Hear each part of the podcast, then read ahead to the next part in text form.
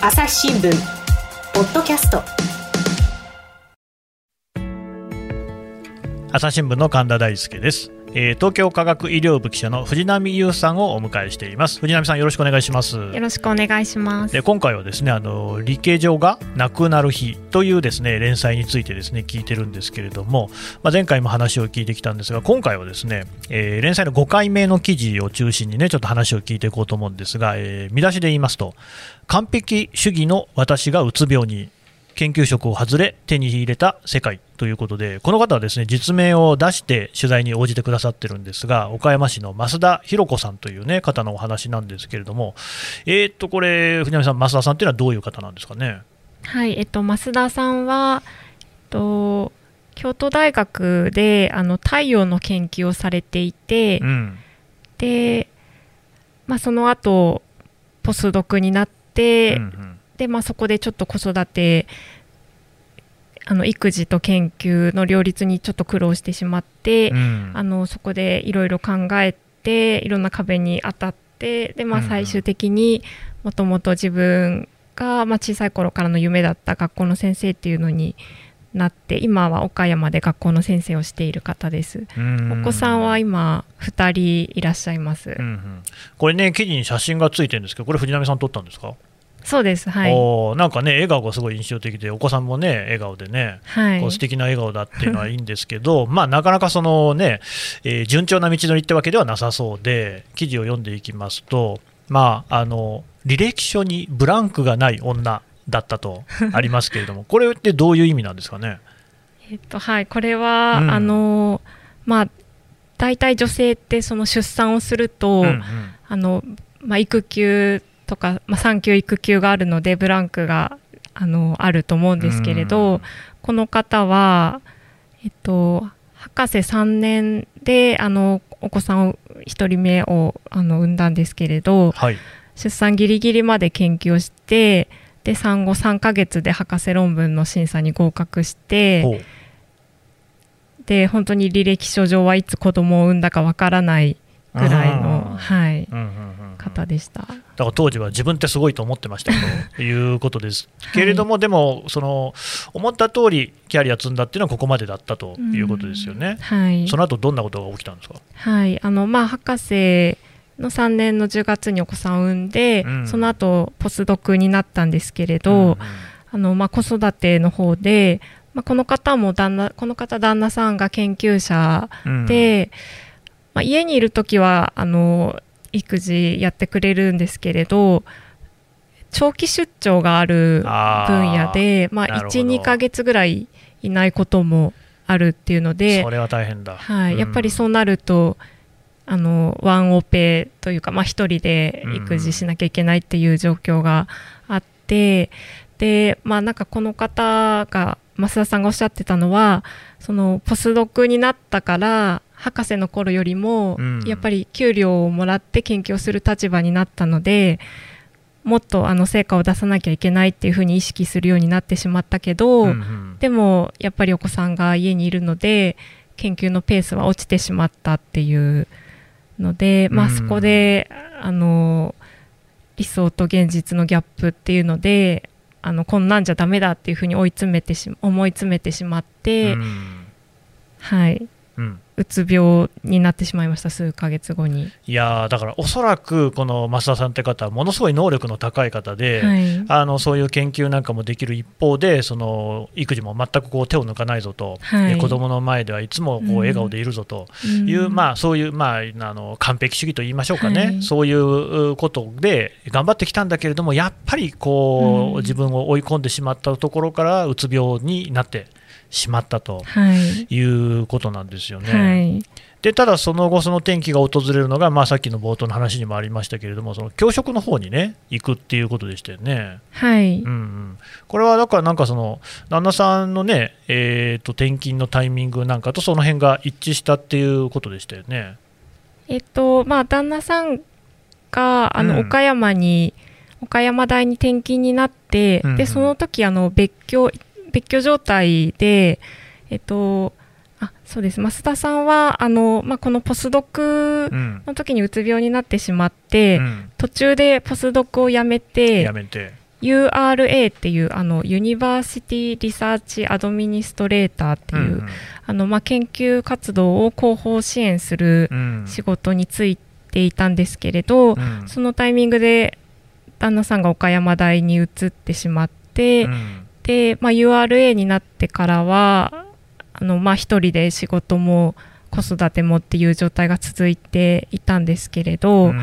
あのまあ、2人目を妊娠されて、うんうん、つわりがひどくて家のことも仕事もできないっていう結構どん底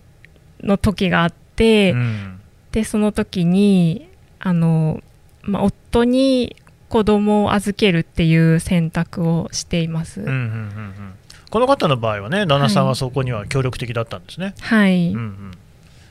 はい。それでその後はどうなったんでしょうで、まあその後2人目をあの、うん、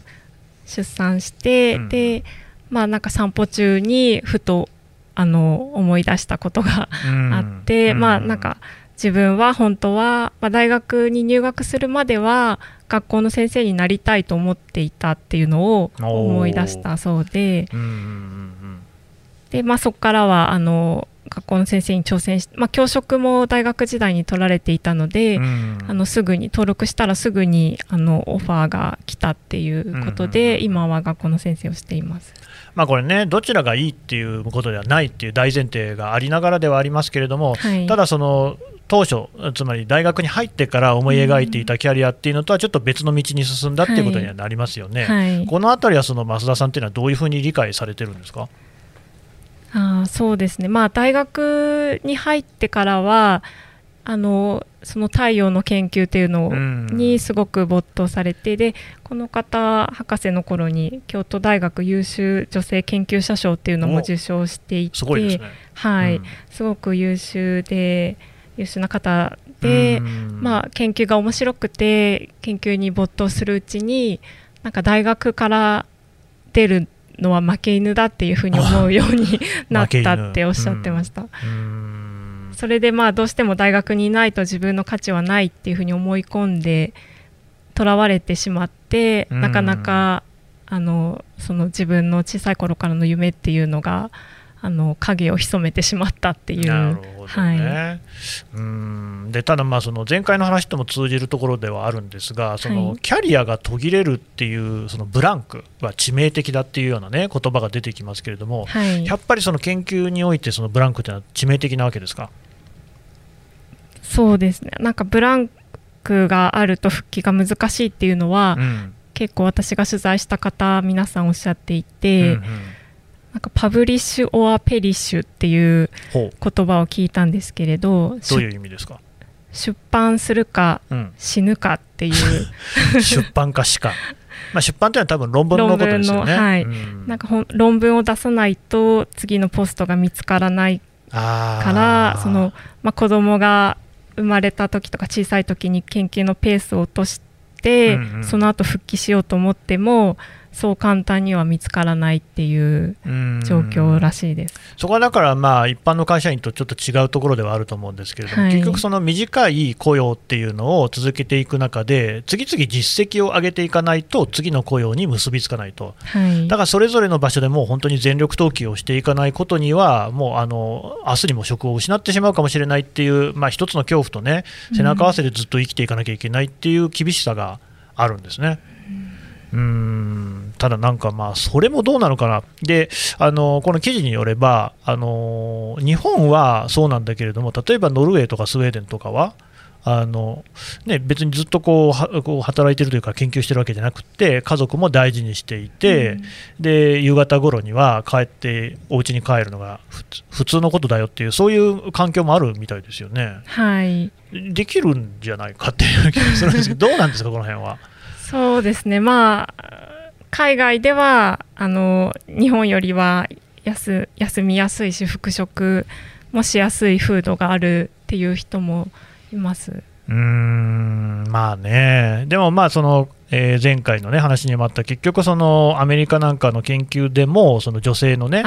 え論文が減ってるっていうような話を聞くに、はい、まあ多分日本だけの話じゃないっていうところもこれあるんでしょうね。はい、でこの記事の中のねそのデータがあってそれでが気になるんですけれどもなんかそのえーと、まずそもそもその女性のね研究者っていうのがその配偶者がいる割合っていうのが男性よりも低いっていうようなね話があるじゃないですか、はい、こ れ聞いて、おおと思ったんですけれども、えーと、研究者のうち配偶者がいる割合は男性だと73%。7割以上の人はあ奥さんがいるわけですね、はい、ところが女性の場合は56%、旦那さんがいる人っていうのは、ですね、まあえー、20ポイントまではいかないけれども、まあ、だいぶ差がある、あんまりいないわけですよね、はい、2人に1人ぐらいの人は配偶者がいない状況っていうことになってると。これって結局、さっきのそのね、えーと、ブランクが致命的、その研究家しかみたいな話につながってくると思うんですけれども、やっぱ研究の仕事っていうのが、だいぶその家事とか育児に対して障壁になっちゃうっていう、そういうふうなことがあるわけですか？あそうですね、はい。まあ、研究の仕事は、うん、まあそうまあ、時間的な制約も結構大きくて、うんうん、でまあ、家事とか育児に障壁になるっていうのを考え、まあ、女性の方がハードルが高いっていううんだからその、まあ、その出産とか育児とかっていうのと研究の両立が難しいから、えーと、キャリアを断念するか、もしくはその子育てとか出産の方を、あるいは結婚を断念するかっていうようなことが実際に起きちゃっているっていうことなわけですよね。そうなってしまっていますでだからもう一つのそのデータで、えーと配偶者の職で一番多いのが、男性研究者の場合は専業主婦だよと、はい。まあ、割かし身も蓋もない話があって、女性研究者の場合は同業の研究者だと、はい、なんとその配偶者がいる男性の51%相手が専業主婦だっていうわけですよね。はい。やっぱりこれは専業主婦じゃないとなかなかその男性研究者も支えられないというか一緒に暮らせないみたいなところがあるわけですかね。そうですね、まあ、本当にこれまで話を聞いてきて、うんそうだなっていうのも思いましたし、まあ、うん、あの女性研究者のワーク・ライフ・バランスを研究されている方にも話を聞いたんですけれど、うんうん、やっぱり毎日研究室に出てきて研究に没頭しようとすると、うん、家のことを見てくれるような配偶者が必要になってしまうっていう。はい、ねだからどうしてもそういうその専業主婦っていうのじゃないとなかなかこうね研究者と一緒にいられない。でましてそのやっぱりどうしてもその専業主婦夫の方のですねっていうのはまだまだ少ないですからそうなるとその女性研究者っていうのが専業主婦夫の方を選ぶっていうこう可能性っていうのはやっぱり低くそうするとこうキャリアがなかなかつながっていかないっていうようなね話になっちゃってるんですよね。はい、うん。朝日新聞ポッドキャスト。朝日新聞ポッドキャストニュースの現場から。世界有数の海外取材網国内外各地に根を張る記者たちが毎日あなたを現場に連れ出します。音声で予期せぬ話題との出会いを朝日新聞ポッドキャストニュースの現場から。これね、で僕もそのなんかインターネット検索してたら、あの MIT ってありますね、マサチューセッツ工科大学、はい、あそこなんかウェブメディアに載ってた記事なんですけれども、ノーベル賞の受賞者、まあ、これも圧倒的にやっぱり男性の方が多いんですよね。それで、この記事のデータは2018年まで、1901年からのデータなんですけれども、えー、ノーベル物理学賞が112回授与されていて、女性はたった3回、うん、えー、3人以外に女性の受賞者がいないと。でノーベル化学賞とか医学賞、経済学賞なんかも同じような不均衡があって、その科学部門、サイエンスのノーベル賞受賞者の688人のうち、女性は21人だけだというんですよね。で、じゃあ、なんでそんなに下がるのかと。確かに女性の研究者は少ないわけですけれども、えー、と2割とかでしたっけ、はい、ただ2割だったらもうちょっといていいわけですよ、688で21ってことにはならないわけですよね。うん。なんでそんなに少ないのかっていう研究っていうのがなされているそうで、でじゃあ、それはそのノーベル賞が女性を差別してるのかっていうと、おそらくそういうことではなくて、まずあの、ノーベル賞を受賞する人の年齢っていうのが、まあ、平均的に言って、例えば、あこれは平均年齢は55歳だって書いてあります。55歳までキャリアを続けられる女性っていうのがあんまりいないわけですよね。っていうのがまずあると。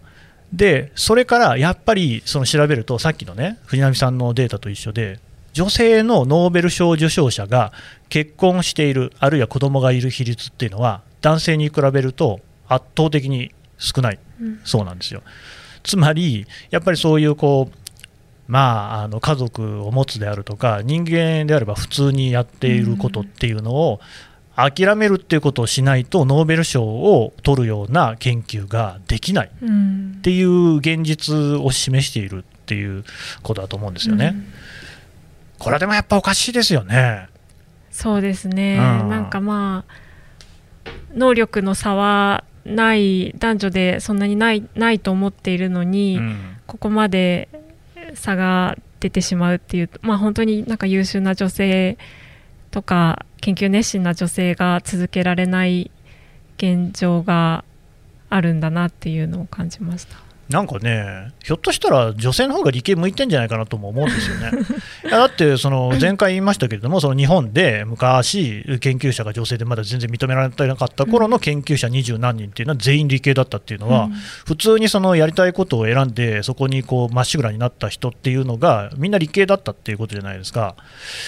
そこら辺をね考えるとね、めちゃくちゃこれ人類に対する損失ですよね、こんなのはね。うん、そうですね、本当に、まあ、この私取材した3人の方に取材したんですけれど、うん、まあ、1人の方は独身で続けてらっしゃいますけど他の2人の方はあの辞めてしまっていてなんか続けていったらあもう1人もすいません続けていますね。なんかもうちょっと、まあ、そうですね安定的安定して研究が続けられる状態だったらどうなっていいるのかなっていうふうにちょっと想像してしまいますね。うんまあさこれでねいろいろなその側面があるので一概に言えないところはあると思いつつ、うん、どうしても僕がこうなんというかなんでかなと思っちゃうのはだってその研究の世界でねこれだけこうやっている人たちが集まっているところだから、まあ、めちゃめちゃ頭のいい人たちが集まっているはずなのに全体の利益っていうのを考えたら絶対その女性の研究者とりわけそのね優秀な人っていうのはもっとキャリアを続けるっていう方向で考えるべきなのになってないじゃないですか。なんか結局そのとりわけ男性の研究者がなんか自分のこうね職というものに救急として全体の利益を考えていないんじゃないかっていうような気がしてならないんですけどどうですかね？うんそうですね、まあ、私、まあ、今、本当に現現実的にあの研究室を主催するあの、まあ、教授とか准教授とかになると、うん、本当に男性がほとんどっていう状況もあの、まあ、なかなか女性が増えない理由の一つだとは思ってるんですけれど。うん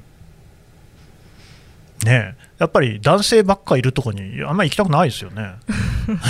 なかなかまあそうですね。本当に。まあこの連載のあの別の回ではそういう教授のもとであのまた腹に遭ってしまったとかそういう声もあったので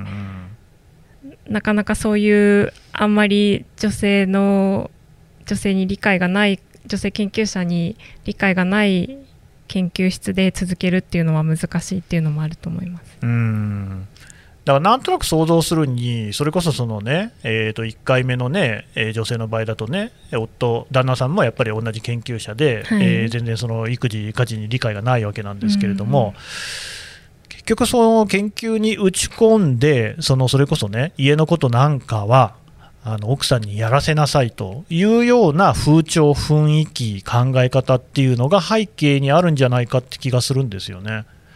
うんそういうのがなくならない限りは、やっぱり女性がね、えー、きちんとキャリアを継続するなんて絶対ありえないんじゃないかという気がするわけですよ。変わんですね。なんかうまい具合変えられないですかね、こういうのはね。うん、なんかまあ、いろいろあの環境の改善もあの少しずつ進んできていて、保育園とか託児所があの大学の中に整備されたり、うんうん、いろんな対策各大学がいろいろ対策打ち出しているんですけれどあの、まあ、制度があるだけじゃなくてその制度を使える風土がなければなかなかその制度っていうのは浸透していか、まあ、使われないっていう使いづらいっていうのもあると思っていて。うんそうですね、まあ、そのその辺りがまだ進んでいないと思います。なんかね、まあ、これはあの全体じゃなくて一部の人だと思うんですけど、また違ってたら指摘してほしいんですけど、連載をね読んでね、通じてこう感じたのが、とりわけその研究職に行くようなあの理系の研究者っていうのが男女に関わらずですよ、はい、なんかね、そのすげえあの修験者というか職人というかもうめちゃくちゃそこに打ち込んで修行を積み重ねて、でこうなんか悟りを開くみたいなところまでいかないと研究者として認められないような厳しさの中に置かれているような気がしてそこ僕すごい違和感があったんですよ。あの別に人生っていうのはなんかそこだけにとらわれるものじゃない。それはもちろん自由ですよ、はい、それぞれの人の自由なんですけどそういう生き方っていうのはそろそろやめた方がいいんじゃないのかっていう気がしてならないんですけどけど藤波さんどう思いますか、はい、私もそれは感じました。あの、まあ、私が取材した3人の方は本当にまあもちろんあの自分の研究すごく熱心にやられている方なんですけれどすごく普通普通って言ったらあれですけどあの本当に普通にお話できる方でなんかまあそうですね。あそうその方たちが言ってたことであの子育ても研究も成功されてる女性っていうあのロールモデルをたまに大学とかから示されるけどそれっていうのは本当になんかスーパーウーマンみたいな方でなかなか自分には真似できないっていうことをおっしゃってる方もいてなんかそういうあの本当にタフ精神的にも肉体的にもタフじゃないとあの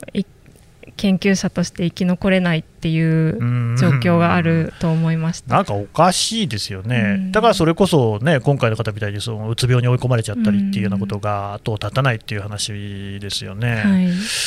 うん。ロールモデル、そうなんですよ、そのね藤波さん言った通りで、なんか今、女性がね、みんなスーパーウーマンになることを求められてる感じがして、いやいやいや、もう仕事もやってね、家事も育児もやっってでその上なんかこう自分の外見とかにも磨きをかけてみたいなね。で運動みたいなのもできてみたいな、なんだったらこう詩の一つも読んでみたいなね。なんかねいや無理だろっていう。そんなの男だって全然できてるとか一人もいないしそもそもなんかもうちょっとこの肩の力を抜いた生き方みたいなのがいろんなところでできるといいなと思っていて研究の世界もなんとかもうちょっとなんないですかね。そうですね。そこ本当にそこが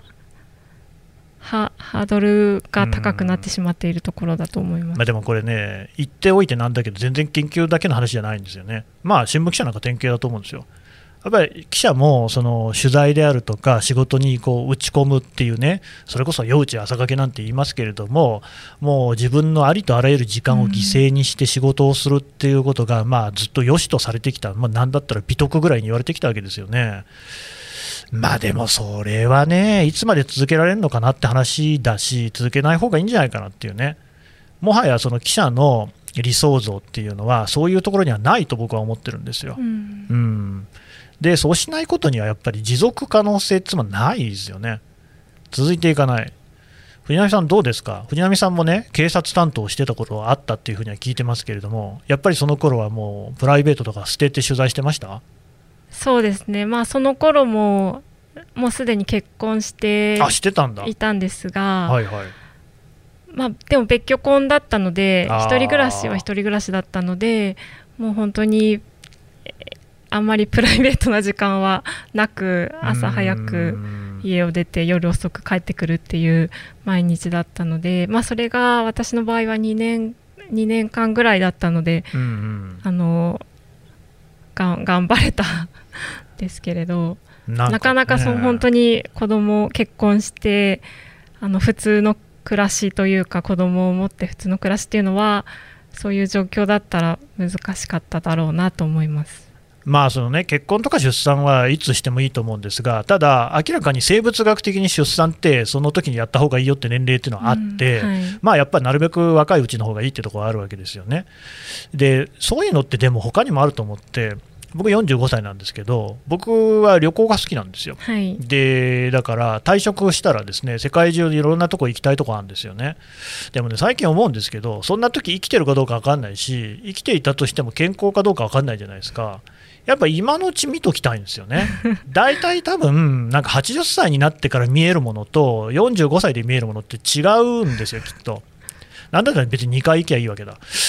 そしたらですよ、僕だって今、そのキャリアをちょっとね、あの横に置いといて、1年ぐらいお休みいただいて、いろんなものを見てくるっていうことをしたい。うんけど現実にやっぱりそういうことの道っていうのがなかなか用意されてない、まあ、あのいろんなね会社がこう制度を準備したりとかっていうのはあるんですけれどもなかなか難しいっていうのは否めないっていうね。だから別にその女性がどうとかじゃなくてあらゆる世代のあらゆる性別の人が簡単にねそういうキャリアをね一旦横に置くってことができるようになるっていうのがやっぱり一番いいんじゃないかって気がするんですよね。うん。なんかそういうことを今回のこのね、理系上の話聞いててね、ああ、これ結構普遍的な話だなっていうふうにね、思ったんですけどね、やっぱ藤波さんもそんな感じあります？そうですね、まあ、うん、私の場合は、本当にあの子供を産んで、今のキャリアをどのどの程度続けられるのかっていうのが一番自分の中で今、ね、あの悩んでいることでそうですよ、ね、なんか本当に今回の話とかを聞くとどうしても、まあ、なんか半々半々で分担してるっていうあの夫婦もいるとは思うんですけれど、それでもどうしてもやっぱりなんとなく女性の方に負担が偏っているっていう現状があると思うので、そこのそこがタイミングが難しいなっていうふうに思ってます。なんかね、多分でもその我々の世代でどんどん変えていくしかないんだろうなっていう気はするんですよね。うん、まあ、それこそ実力行使みたいにしていってね、まあ、どんどん休んだらいいんだと思いますね。うんとかいうことで結論になってるのか分かんないですけれども、とりあえずね、あのぜひね、この連載読んでいただいて、一緒にこう考えてもらえるといいですね。はい、はい、え藤波さん、どうもありがとうございました。ありがとうございました。朝日新聞ポッドキャストはいというわけで東京科学医療部藤波優記者のお話を聞いてきましたで藤波さんちょっとねもう一回おさらいしておきますけれどもこの連載タイトルなんて言うんでしたっけ？理系女がなくなる日というタイトルです。ね理系女っていうものがねそういう言葉っていうのはなくなればねいいかなっていうようなねそういう思いも込めながらのそういうタイトルでしたっけ？はい。ね。えー、あとだからツイッターでの発信を始めたっていうことですよね。はい3月に始めました。でとりあえずこの理系上のね連載のそういうまあ感想であったり発信だったりをしてたっていうことだと思うんですけれども、はい、今後も使っていくわけですよね。はい。まあ私今原子力規制庁を担当しているので本来はね。はいなかなか硬い 硬い話題もあるかもしれませんが、まあ、でもこれはこれでね、はい、世の関心事ではあるし、はい、大事な話ですからね。はいこういう、まあ、この関係でももうちょっと取材していきたいなっていうふうにあの思っているのでこの関係というのは理系上の関係？はい理系上、まあ、女性のキャリアとか、うん、まあ、理系の女性にかかわらず、うん、研究者のあのキャリアとか取材していきたいと思っているので、うん、はいこれね僕は本当男性に読んでほしいんですよね。やっぱりねその理系上っていう僕は文系男子なんで 分断なんで分断の世界なんでだからもう全然逆の世界を生きてきたんですけれども理系上を通じてこうね見えてくるものというか我が事として考えさせられることってのはいっぱいあるなっていうのは思いましたんでねぜひあの文系男子の皆さんも読んでください。えーとえー、理系所がなくなる日でしたね、はい、はい、あと藤波優さんの名前でね検索してくれれば出てくると思いますのでぜひ読んでほしいと思います。南さんどうもありがとうございました。ありがとうございました。朝日新聞ポッドキャスト朝日新聞の神田大輔がお送りしました。それではまたお会いしましょう。朝日新聞では5月30日日曜日の午後2時から理系上はなくなるのかジェンダーの視点から考えるをテーマに記者サロンを開きます朝日新聞記者サロン理系上で検索してみてくださいこの番組へのご意見、ご感想をメールで募集しています。podcast at 朝日 .com p-o-d-c-a-s-t アットマーク朝日 .com までメールでお寄せください。ツイッターでも番組情報を随時紹介しています。アットマーク朝日ポッドキャスト朝日新聞ポッドキャストで検索してみてください。